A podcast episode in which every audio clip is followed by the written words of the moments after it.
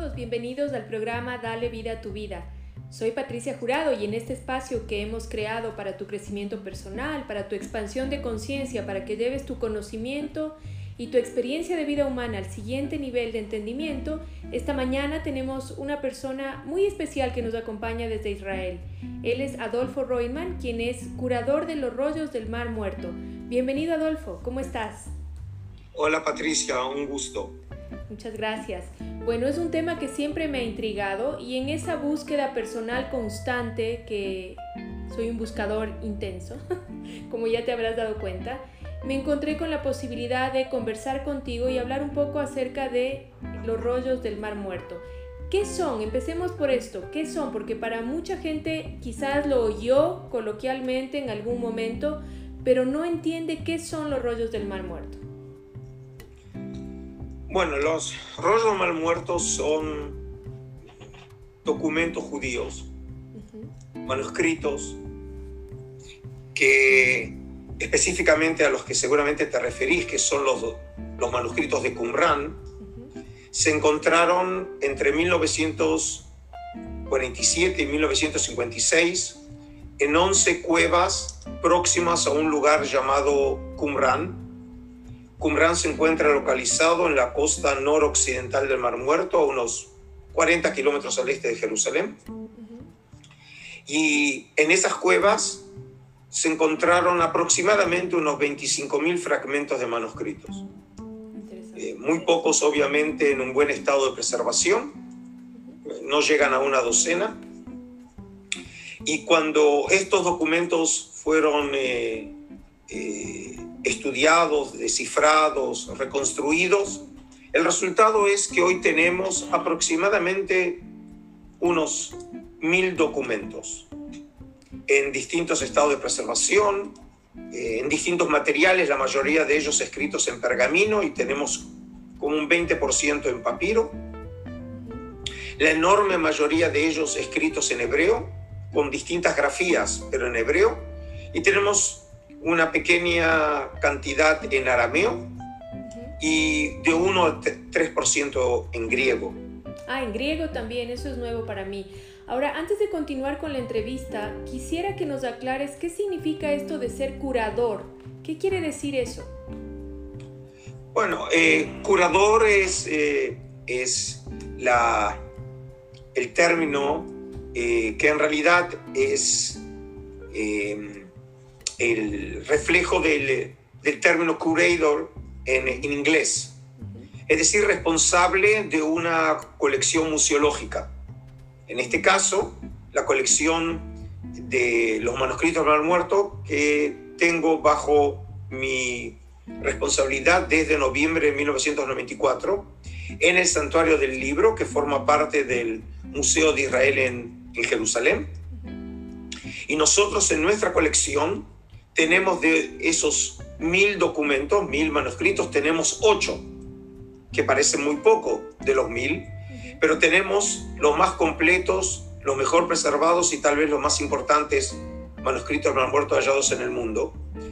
Eh, y entre ellos, eh, tal vez la joya máxima, no solamente de los rollos, sino de la cultura judía en el mundo, que es el el libro de Isaías, el rollo de Isaías, el manuscrito A de la cueva número uno, que es casi una versión completa del libro bíblico de Isaías. Ese documento que nosotros tenemos en nuestra colección es el segundo más extenso hallado en Qumran, tiene 7 metros 34 centímetros de extensión, escrito en pergamino, y a partir de la escritura de ese texto, es decir, la escritura que utilizó el copista para copiar el texto, el documento físico está datado para el último tercio del siglo segundo antes de nuestra era, entre el 120, 100 antes de nuestra era, es decir, plena época de los macabeos. Y es el único libro bíblico entre los 200 copias de libros bíblicos que se halló en Qumran que es completa. Por lo tanto, obviamente podemos decir que es la Mona Lisa del pueblo de Israel. Qué lindo eso. ¿Y ustedes eh, cuando encontraron estos rollos, fueron los descubridores gente de Israel o había un equipo de otros países que estaba investigando arqueológicamente la zona? ¿Dónde reposa el resto de los manuscritos? Bueno, cuando encontraron los rollos del Mar Muerto no había nacido todavía yo. Eh, pero eh, la historia realmente tiene casi visos de una historia que tranquilamente la podríamos encontrar en Hollywood, ¿no? En una película. Porque los primeros rollos fueron encontrados por beduinos de la tribu de Tamire, que hasta hoy en día viven en, en la zona del desierto de Judea. Ellos dicen que lo encontraron de casualidad, a pesar de que nosotros sabemos que los beduinos acostumbran a buscar tesoros o restos arqueológicos para luego su venta en el mercado negro de antigüedades en, eh, las cuevas del desierto de Judea. Eh, y luego, a partir de 1949, cuando el territorio de Samaria y Judea, como consecuencia de la guerra de la independencia entre el Estado de Israel, el naciente Estado de Israel y los, las naciones árabes, esos territorios quedaron controlados por Jordania, situación que se habrá de eh, extender hasta junio de 1967, en ocasión de la guerra de los seis días. Es decir, en la época de los jordanos eh, se llevaron a cabo entonces ya una búsqueda sistemática de los escritos en cuevas de esa región, eh, por la geología de la región eh, hay un, numerosas cuevas. El, eh, las expediciones fueron encabezadas por el director de la Escuela de Arqueología Francesa de Arqueología, el famoso biblista Roland de Vaux, junto con el director del Departamento de Antigüedades de Jordania, Harding, un inglés de origen. Y podemos decir que en esos años, entre el 49 y el 57, de hecho, hubo una competencia no declarada entre los arqueólogos y los beduinos. ¿Quién llega antes? Y como es de imaginar, ganaron los beduinos. Las mejores cuevas fueron encontradas por los beduinos. La primera, la número uno, la número cuatro y la número once. Y la numeración es de acuerdo al orden cronológico en el que fueron, fueron halladas estas, estas cuevas. ¿sí? Así que, por un lado, como dije, fueron científicos, eh, en excavaciones controladas y por el otro eh, fueron los beduinos que llegaron a esas cuevas. ¿El rollo que hace referencia de Isaías es el mismo rollo de, que le llaman el rollo del templo o es otro rollo? No, no. Bueno, esos son, templos, son documentos diferentes. El, eh, el rollo de Isaías es importante señalar, se encontraron 21 manuscritos diferentes del libro de Isaías. El, yo mencioné el que es completo. En la colección Santuario del Libro tenemos dos copias del libro de Isaías, el manuscrito A y el manuscrito B, que tienen como origen la cueva número uno. Eh, y el rollo del templo, que en realidad hay dos manuscritos de esa obra, fue hallado en la última cueva, en la cueva número 11. El manuscrito que es, es el texto más extenso de todos los rollos hallados en Qumran, el rollo del templo, que su numeración de catálogo es el 11Q19, 11 es por la cueva, Q es por Qumran, y el número de catálogo 19. Eh, ese nos llegó al santuario del libro después de la guerra de los seis días, en 1967, eh, pero es un documento totalmente diferente y a diferencia del libro de Isaías que lo conocíamos, antes del descubrimiento de Qumran, pero no teníamos una versión tan antigua de su texto. El libro que nosotros llamamos El rollo del templo, publicado en 1977 por el gran arqueólogo, el, digamos, el arqueólogo emblemático del Estado de Israel, Igael Yadin, en, en una fantástica eh, publicación científica. Eh, ese documento es nuevo, que no lo conocíamos antes del descubrimiento de Qumran. Muy bien, cuando empezamos este diálogo dijiste algo muy interesante y aprovechándonos de tu conocimiento en el buen sentido de la palabra, me gustaría que nos aclares cuál es la diferencia entre el arameo y el hebreo. Bueno, son dos lenguas eh, eh, emparentadas. Las dos tienen como origen, eh, son lenguas semíticas.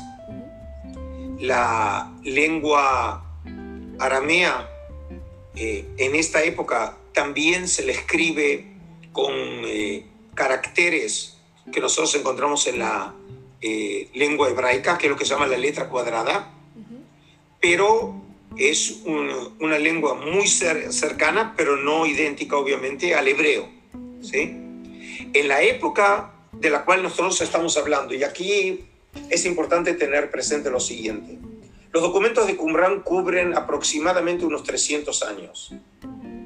Entre mediados del siglo III antes de nuestra era, digamos algo así como el 250 antes de la era común, a mediados del siglo I de nuestra era. Es decir, tenemos unos 300 años de manuscritos. En historia general, esta época se la conoce como la, eh, época greco-romana, porque eh, los griegos llegan a la tierra de Israel eh, en el 332 antes de la era común, como parte de las conquistas del del gran general Alejandro Magno.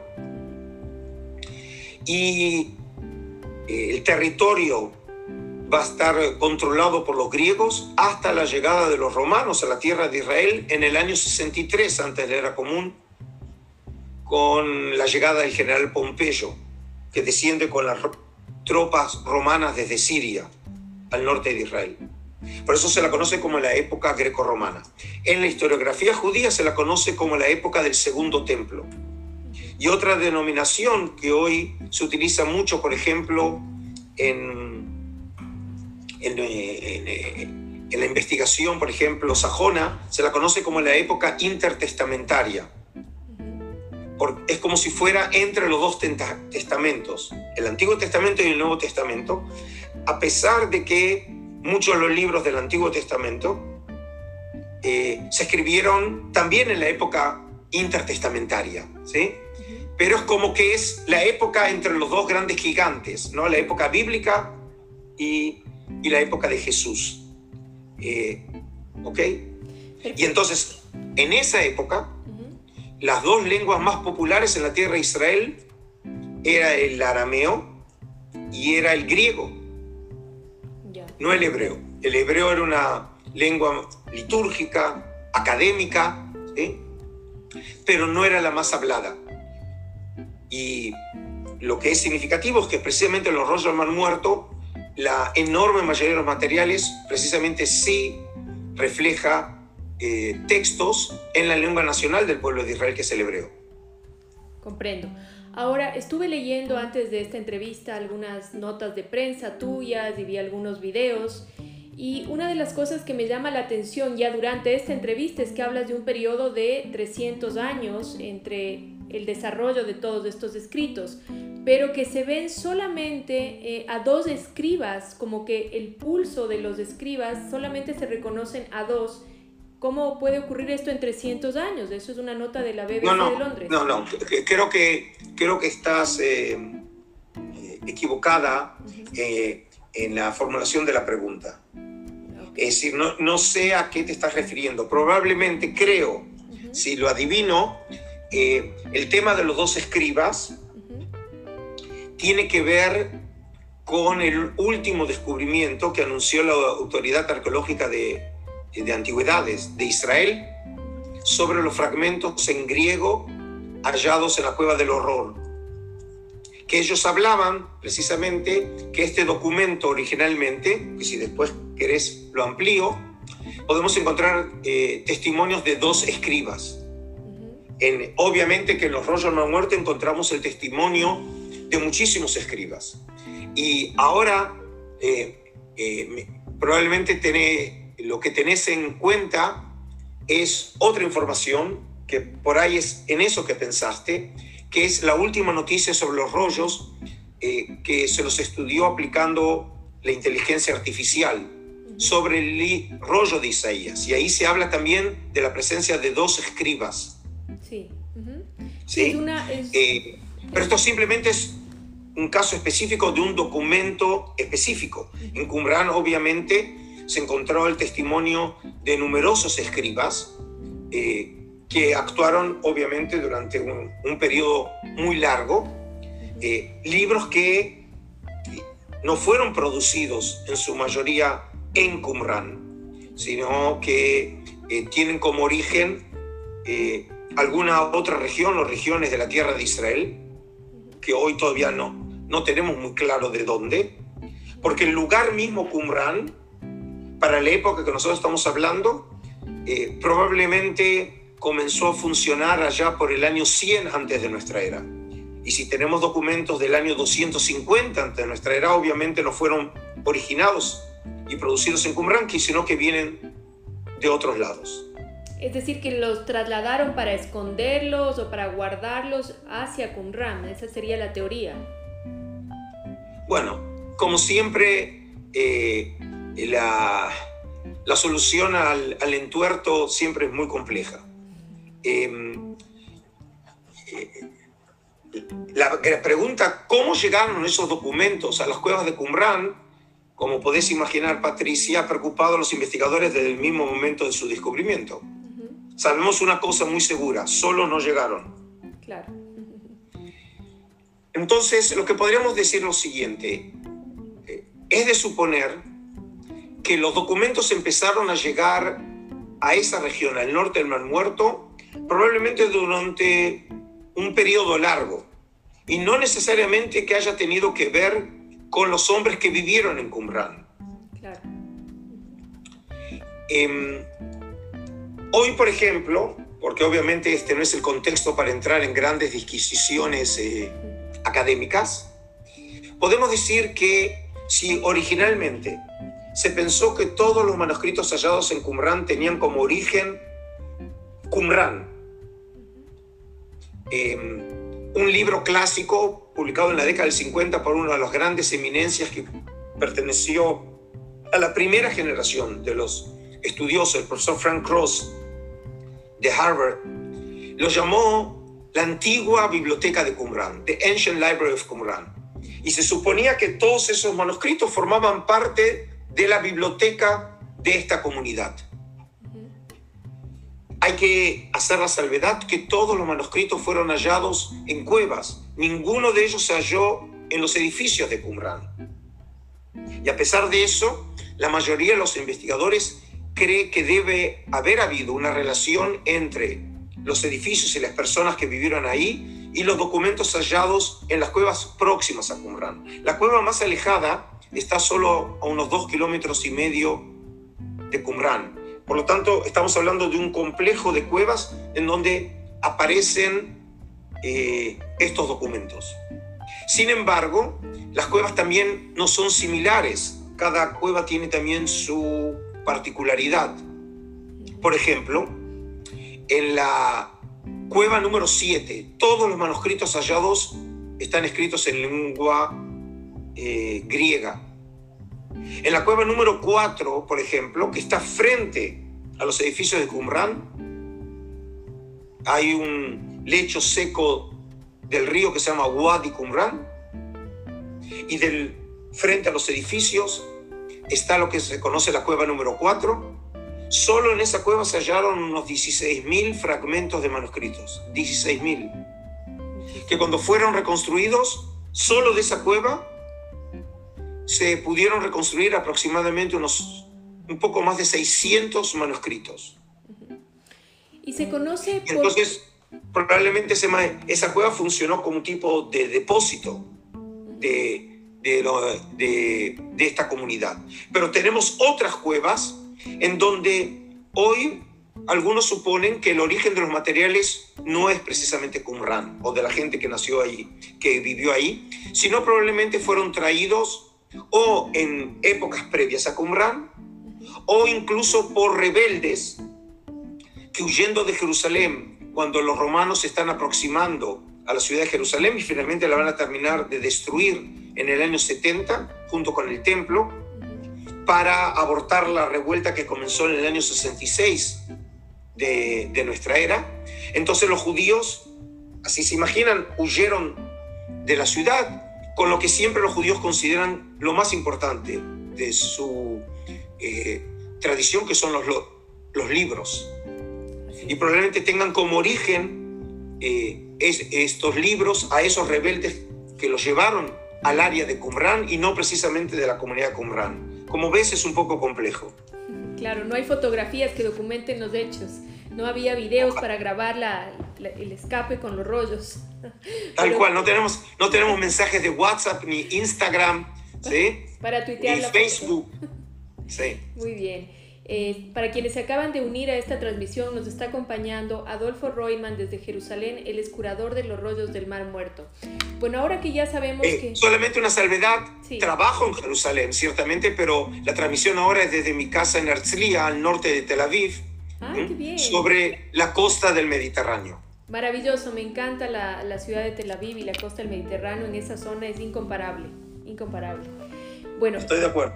Volviendo al, al- al caso de los manuscritos, ¿qué los hace tan especiales aparte de esta capacidad de haberse conservado a pesar del entorno, a pesar de los años? ¿Qué es lo que contienen que es tan relevante para la humanidad aparte del libro de Isaías que ya sabemos todos que la importancia que tiene? Bueno, obviamente el tiempo que dispongo en esta entrevista hace casi imposible contestar con precisión eh, una pregunta así. Estamos hablando de uno de los eh, mayores revoluciones intelectuales en el siglo XX. Para muchos, eh, el descubrimiento de los rayos de Qumran es el más importante descubrimiento arqueológico del siglo XX. Y eso se debe a que ha cambiado nuestra perspectiva de la historia del pueblo de Israel en uno de los momentos cruciales, no solamente del pueblo judío, sino por lo menos de Occidente. Porque la época greco-romana es la época de encuentro de Occidente con el Oriente. Y como consecuencia de ese encuentro entre Occidente y Oriente, específicamente en la tierra de Israel, eh, se habrán de originar dos civilizaciones que junto con la greco-romana conforman los fundamentos de la civilización occidental, que es la mitad del globo terráqueo. Una la civilización judía y la otra, obviamente, el cristianismo. Los rollos del Mar Muerto vienen de esa época y son obras que nos llegan directamente como si fuera a través del túnel del tiempo. Antes del descubrimiento de los rollos de Qumran, teníamos nosotros testimonios de algunos libros y obras de esa época, pero obviamente en testimonios físicos tardíos. Por ejemplo, para que tu público entienda, Patricia, hasta el descubrimiento de los del Mar Muerto, todos los manuscritos de la Biblia hebrea, estamos hablando del testimonio físico del texto, eh, nos habían llegado a la época medieval. El manuscrito de la Biblia hebrea más antiguo completo del mundo es el Códice de San Petersburgo, conocido en una época como el Códice de Leningrado, eh, del siglo XI. Es decir, cerca de hace 900 años solamente. En la colección del Santuario del Libro tengo, alguna vez fue completo y hoy es un manuscrito incompleto, considerado el manuscrito de la Biblia hebrea con la versión masorética más precisa del mundo, que es el Códice de Alepo, que a pesar de su nombre, Alepo es una ciudad o lo que queda de la ciudad en Siria, como resultado de la guerra civil, el manuscrito nació en la tierra de Israel, en Tiberíades, y hoy está en el santuario de, de, del libro, declarado hace algunos años Patrimonio Mundial por UNESCO, y es del siglo X, es decir, tiene solo mil años. Y hoy entre los rollos del Mar Muerto tenemos testimonios del texto de la Biblia hebrea más antiguo del mundo. Qué. Es decir, que ya solo con eso uno puede entender que por primera vez en la historia estamos capacitados en poder rastrear cómo se desarrolló el texto bíblico, desde sus testimonios más antiguos que tenemos en manuscritos, los hallados en Qumran, hasta los testimonios medievales. Y eso, por supuesto, representó una verdadera revolución para poder entender lo que llamamos la evolución de un texto, que entiendo que muchos de los oyentes eh, creen en la divinidad de ese texto como palabra de Dios, pero nosotros los estudiosos, ante todo, trabajamos textos como eh, una expresión o manifestación de la cultura material del pueblo de Israel, y el texto en última instancia es materia. Y nosotros queremos seguir y rastrear la evolución del texto. Ya si solamente fuera por esto, ya podríamos decir que es un descubrimiento excepcional. Pero además del testimonio físico de la Biblia hebrea, y se encontró en Qumran testimonio de todos los libros de la Biblia hebrea, a excepción del libro de Nehemías, que antiguamente formaba parte junto del libro de Esdras. Tampoco encontramos testimonios del libro de Esther, lo que nosotros los judíos leemos el rollo de Esther. Claro, en Purim. Esther, en la, en, la, fiesta de Purim. Así es. Ahora, pero además de eso, entre los rollos no muertos encontramos testimonios de libros, que en algunos casos los conocíamos antes de Qumran, pero no en sus lenguas originales. Por ejemplo, un libro que los judíos y protestantes consideran como apócrifo, es decir, no canónico, y católicos o algunas eh, iglesias orientales lo consideran como un libro sagrado, que es el libro de Tobías. Es una novelita histórica muy interesante, eh, probablemente escrita entre el siglo IV, siglo III antes de nuestra era, que antes del descubrimiento de los rollos no muertos lo conocíamos eh, en griego o en traducciones a partir del griego. Y en Qumran encontramos cinco manuscritos de esta obra, ahora cuatro en arameo y uno en hebreo, probablemente traducción del arameo. Es decir, lo tenemos en una lengua semita, que esa es la lengua original de la obra. Claro. Y así tenemos varios casos de obras que nos eran conocidas, como el libro de los jubileos o, eh, o, o el libro de Enoch, que obviamente explicar cada una de estas obras es otra entrevista, ¿sí? Pero eh, los conocíamos, pero no en sus lenguas originales, y ahora lo tenemos. El libro de Jubileo en hebreo, el libro de Enoch lo tenemos en arameo. Además de eso, en Qumran tenemos nuevos libros que nosotros no conocíamos. Eh, libros de una variada eh, de variado género literario. Tenemos material litúrgico, material mágico, eh, materiales astronómicos, eh, tenemos exorcismos en Qumran. Es decir, tenemos una variada gama de obras que nos abrieron un universo en algunos casos desconocido. Nosotros no sabíamos que había, los judíos estaban interesados en astronomía. No sabíamos que los judíos realmente eh, exorcizaban eh, utilizando textos. Conocíamos algunos testimonios de exorcismos en la época del Segundo Templo, lo tenemos en las historias de Jesús, ¿sí? Pero aquí tenemos los textos que usaban para exorcizar demonios. Es decir, que aquí se nos amplió el universo intelectual, espiritual, literario del pueblo de Israel, como dije, en unas épocas claves en la historia de la humanidad. Claro. Y, y por si esto fuera poco, parezco un vendedor ambulante, encontramos en Qumran aproximadamente, podemos decir que es como un 37% de los materiales, es decir, muy importante, es casi el tercio de los materiales encontrados, que en este caso, a diferencia del resto de los materiales, que podemos decir que es testimonio de la sabiduría del pueblo de Israel en general en esos años, lo que tenemos en Qumran es material sectario.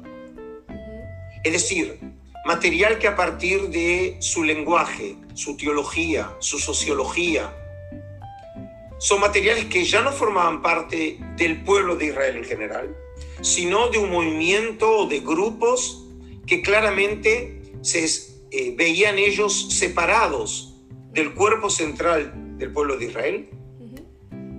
Eh, en este caso sectas en el sentido sociológico moderno, y materiales que obviamente por su propia naturaleza eran materiales esotéricos, conocidos solo por los miembros de, de estos grupos o movimientos, y que solo por las cosas del destino, ¿no? por esa suerte del destino, hoy podemos nosotros eh, conocer libros que obviamente nosotros no sabíamos de su existencia y que han aportado un aporte fundamental eh, para conocer la literatura, el pensamiento, las normativas de estas sectas que como fenómeno era un fenómeno que caracteriza el judaísmo, el segundo templo, como ser el fenómeno sectario. Claro, iba precisamente a preguntarte acerca de una de las sectas, ¿qué relación tienen los decenios con estos rollos? Bueno, esa es la pregunta del millón. Otra. Otra de las preguntas del millón. Pero, digamos, para eh, hacer eh, un poco más fácil el asunto, yo diría lo siguiente. Desde el mismo momento que fueron hallados los rollos, y obviamente una de las preguntas obvias fue, ¿quiénes son los hombres que están detrás de estos documentos? ¿Quiénes son los que vivieron en Qumran? Suponiendo que hay, había relación entre los hombres de Qumran y los rollos hallados en las cuevas. La tesis esenia fue sugerida ya desde un comienzo. Por ejemplo, eh, tres de los primeros siete rollos hallados por los beduinos fue comprado por uno de los primeros arqueólogos del movimiento sionista y luego uno de los fundadores del departamento de arqueología de la Universidad Hebrea de Jerusalén, la primera universidad del pueblo judío, el profesor Eleazar Sukenik, el padre de Gael Yadin. Seguro que la gente dice, pero qué raro que tenga otro apellido, es porque lo que hizo Yadin es hebraizó su nombre. ¿sí? El nombre del padre era Sukenik. Y el profesor Igael Yadin, ya en su diario personal, en enero, febrero de 1948, dije que los primeros rollos fueron hallados en el 47, él los compra en noviembre y diciembre del 47 para la Universidad Hebrea. Él dice que y sugiere la posibilidad de conectarlos con los esenios. Explicar la tesis esenia es otra entrevista, ¿sí? Pero esta tesis fue después aceptada ya desde un comienzo por eh, Dupont-Sumer, un importante investigador francés, en la década del 50. Luego, cuando Roland Devaux llevó a cabo las excavaciones en Qumran, a partir ahora de consideraciones de tipo arqueológico, históricas, también él llegó a la conclusión que hay una conexión con los esenios. Y podemos decir que en general la tesis esenia, es decir, la conexión de los hombres de Qumran con el movimiento esenio, es aceptada por la enorme mayoría de los estudiosos, inclusive eh, eh, quien les habla. Eh, en, el año en el año 2000 publiqué un libro en España llamado Sectarios de Qumran y el y el editor le agregó como subtítulo Vida cotidiana de los esenios. Pero quiero aclarar, a pesar de ese subtítulo, la tesis esenia es una tesis de los investigadores, que está en disputa, como tantas otras tesis, por otros investigadores. Eh, no es un hecho que podemos decir de manera absoluta, clara eh, y definitiva, podemos decir que eran esenios en mi modesto entender, y como creen la mayoría de los investigadores, los eh, hombres de Qumran estuvieron de alguna manera conectados con el movimiento esenio, que sobre él tenemos en total tres fuentes, eso es todo. No hay ninguna proporción entre la fama que tienen estos esenios y las fuentes históricas que tenemos. Y las fuentes son, en orden cronológico, eh, los escritos del gran filósofo judío Filón de Alejandría, que vivió en la segunda mitad del siglo I antes de nuestra era y la primera mitad de nuestra era, del siglo de nuestra era. Y luego tenemos en los escritos del gran historiador judío de finales del siglo I de nuestra era, Flavio Josefo. En este caso, ambas obras escritas por judíos en griego. Y un contemporáneo de Josefo, el gran geógrafo y militar Plinio el Viejo, que en este caso tiene, a diferencia de Josefo, que tenemos un texto muy extenso en donde nos detalla precisamente la vida y el pensamiento de los esenios en su obra Guerras, en el libro 2, capítulo 8. En el caso de, de Plinio, es un pequeño fragmento de su, en su obra monumental Historia Naturalis, pero lo excepcional en este caso es que los ubica geográficamente. Y el área es el área del Mar Muerto. Y por eso desde entonces, la tesis esenia utiliza como argumento la, eh, el testimonio de, de, Plinio, porque es él el que los ubica los esenios en la zona del Mar Muerto, precisamente donde están los edificios de Qumran y donde fueron hallados los rollos. Sí, los esenios eran una secta judía, ¿no? Para la gente que nos está escuchando. Sí, estamos hablando de una secta, un movimiento eh, eh, que no estaba concentrado solamente en el Mar Muerto, a diferencia de lo que nos da a entender Plinio. Nosotros sabemos por Josefo y Filón que ellos vivían en ciudades y aldeas de Judea. E incluso probablemente haya, habido un barrio esenio en la ciudad de Jerusalén. Y esto se concluye porque cuando Josefo describe las puertas de la ciudad de Jerusalén, una de ellas, que sería en el área donde hoy está la puerta de Sión, en la ciudad vieja de Jerusalén, eh, él habla de la puerta Esenia.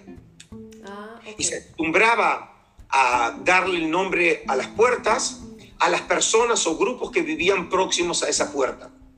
Sí, sí, eso lo aprendí cuando estuve allá, en Jerusalén. Muy bien, ahora, ¿hay alguna mm, relación porque estuve escuchando varias entrevistas tuyas, entre Maimónides, ¿hay algún comentario de Maimónides acerca de los rollos del Mar Muerto? No. ¿No? Entonces, es decir, no sé qué, qué, es lo que leíste o... Eh, muchas pero entrevistas. Eh, eh, Maimónides es el gran filósofo judío de origen español que vivió en el siglo XII y escribió, fue muy prolífico, pero las dos obras monumentales que escribió fue uno en el campo de la filosofía, la, guerra, la Guía de los Descarriados, escrito en árabe, porque esa era la lengua no solamente que hablaban eh, en esa región, sino también considerada la lengua técnica filosófica de esos años, y una obra eh, en hebreo, el Mishneh Torah, que es una obra monumental de alajá o de normativa judía. Pero no hace referencia a los rollos del Mar Muerto. A los rollos del Mar Muerto. Cuando tú iniciamos este diálogo dijiste que ustedes tenían una parte de los rollos del Mar Muerto. ¿En qué otros países o quiénes otros guardan eh, el resto de los rollos? Bueno, hay dos instituciones en Israel que tienen eh, rollos o fragmentos de rollos. Como dije, el Santuario del Libro tenemos ocho de los mil pero los ocho nuestros representan como el 25% de los rollos no muertos en el mundo. La otra institución es la Autoridad de Arqueología de, de, Antigüedades de Israel, em, que tiene la enorme mayoría de los fragmentos. Eh, y fuera de Israel, nosotros conocemos de instituciones que tienen algunos fragmentos, por ejemplo, la Biblioteca Nacional de París tiene unos 300 eh, fragmentos, pero muy, muy pequeños. Ok. O sea, la inmensa mayoría está en Israel. La enorme mayoría eh, eh, están en Israel, sí. Está en Israel. Muy bien. Ahora, no quiero terminar esta entrevista porque se nos voló el tiempo sin preguntarte si en las investigaciones arqueológicas encontraron algo adicional eh, que muestre quiénes pueden haber sido quienes llevaron los rollos de Secunram o quienes eh, fueron los autores de este rollo, no sé, vasijas, ropa, algo que dé algún indicativo adicional? Bueno, eh, como te dije, eh, los investigadores hoy, gracias a los testimonios arqueológicos hallados en Qumran, en los edificios y en las cuevas, con los testimonios que tenemos sobre los esenios en la literatura clásica antigua, y lo que los manuscritos tienen para decirnos sobre las personas, con todo lo difícil que representa, porque obviamente los rollos no fueron escritos para los investigadores. Y por lo tanto no tenemos una presentación sistemática en donde ellos nos hablan de ellos mismos. Pero cuando nosotros cruzamos la información, nosotros podemos eh, llegar a un mapeo bastante, diríamos, fidedigno de lo que puede haber sido la realidad histórica de este grupo o movimiento, que como dije, probablemente estos hombres formaban el ala radical del movimiento esenio, un grupo eh, de clara orientación mesiánica, escatológica. Ellos estaban convencidos que estaban viviendo ya en las proximidades del final de la historia. Y eso explicaría por qué fueron al desierto y dejan la ciudad de Jerusalén, en donde está el templo. Es más, ellos están en polémica con el templo de Jerusalén.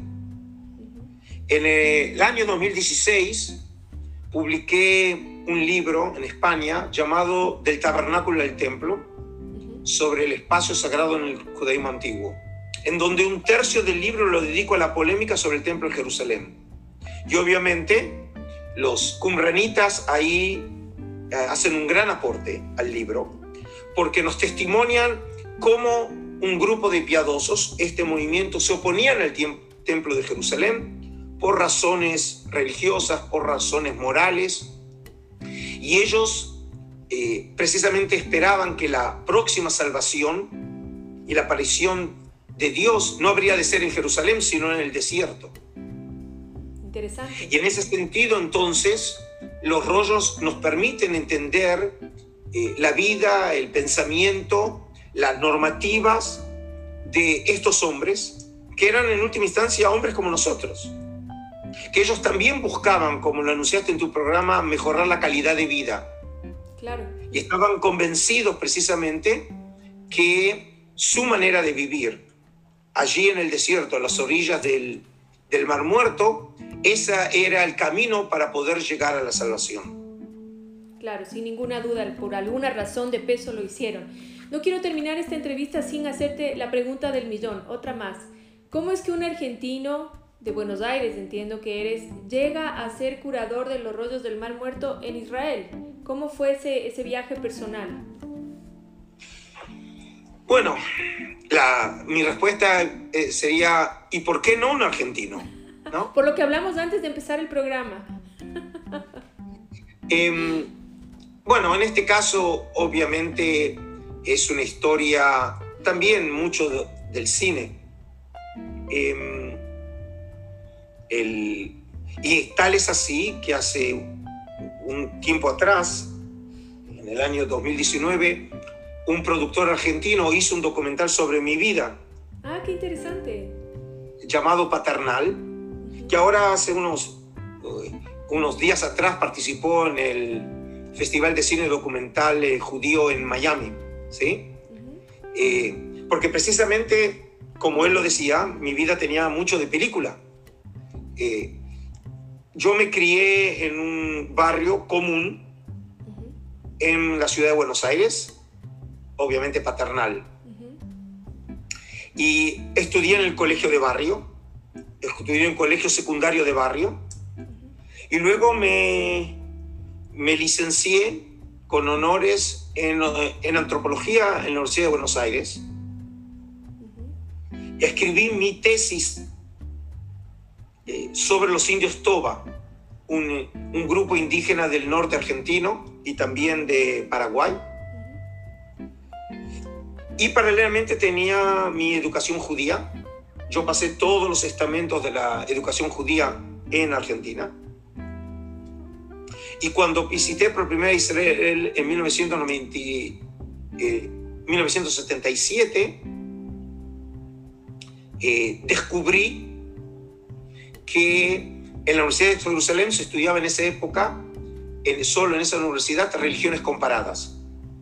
Y la verdad que en antropología el tema que realmente atrapó mi intención era el tema de los estudios religiosos. Pero desde el punto de vista sociológico, antropológico, no, digamos, eh, teológico. Em, y entonces cuando terminé mi licenciatura en Argentina, emigro a Israel para hacer mi maestría de religiones comparadas en la Universidad Hebrea.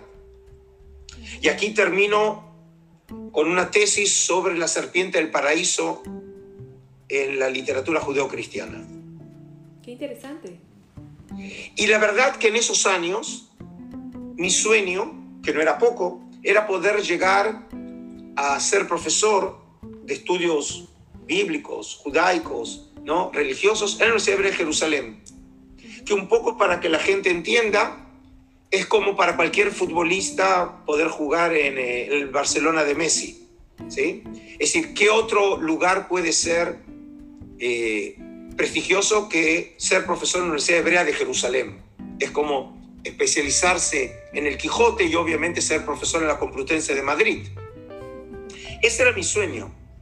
Eh, y para esos años yo la estaba enseñando como asistente en el Departamento de Religiones Comparadas y en el Departamento de Pensamiento Judío.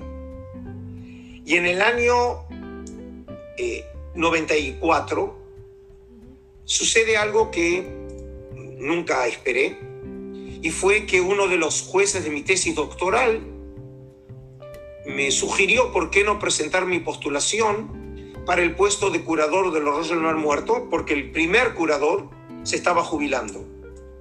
La verdad que pensé que no solo que no tenía ninguna posibilidad, sino que además creía que no, mi persona no era la adecuada. Había estudiado arqueología, pero no era arqueólogo.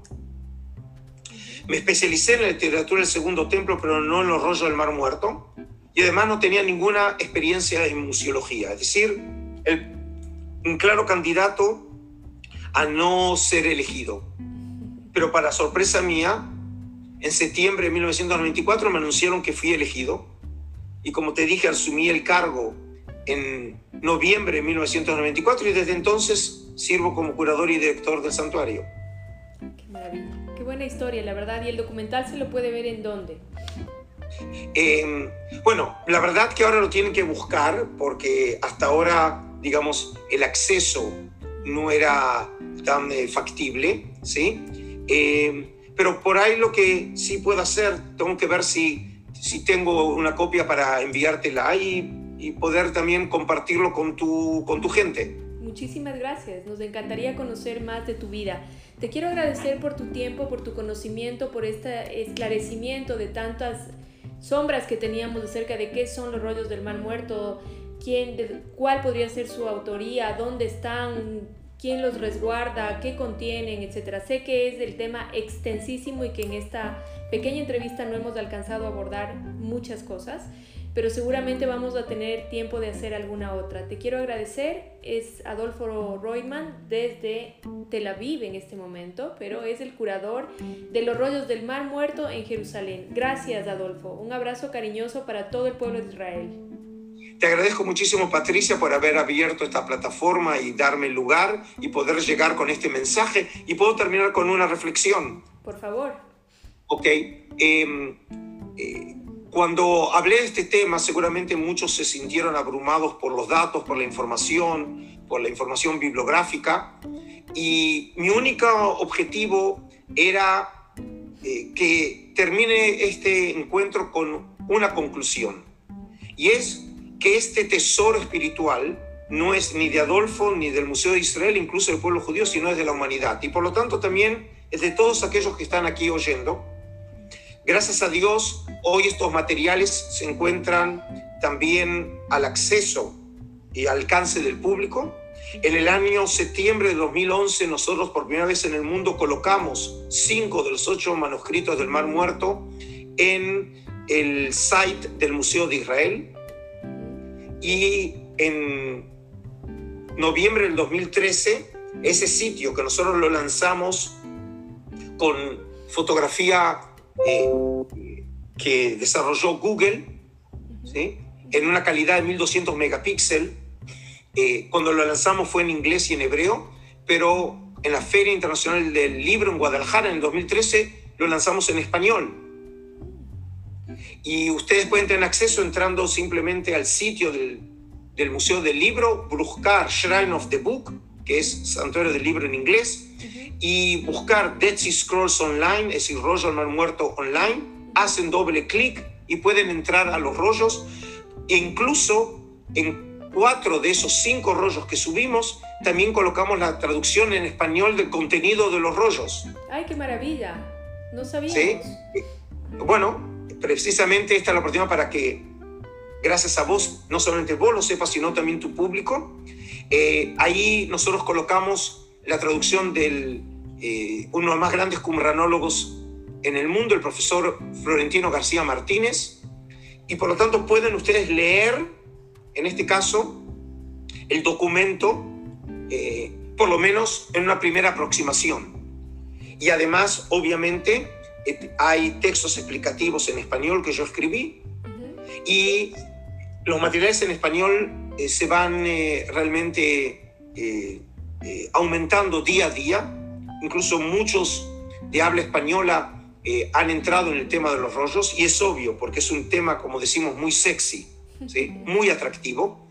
Y por lo tanto, en este caso, si tenía un propósito este encuentro, de mi parte era simplemente tenderles la mano, invitarlos a que se introduzcan en este tema porque realmente vale la pena. Muchísimas gracias y bendiciones desde Israel. Ay, mil gracias, mil gracias Adolfo. Hoy mismo me meto, investigo y te comento. Te agradezco infinitamente por tu tiempo y por tu paciencia para con todos nosotros. Un abrazo cariñoso. Ok, saludos. saludos. Chao entonces.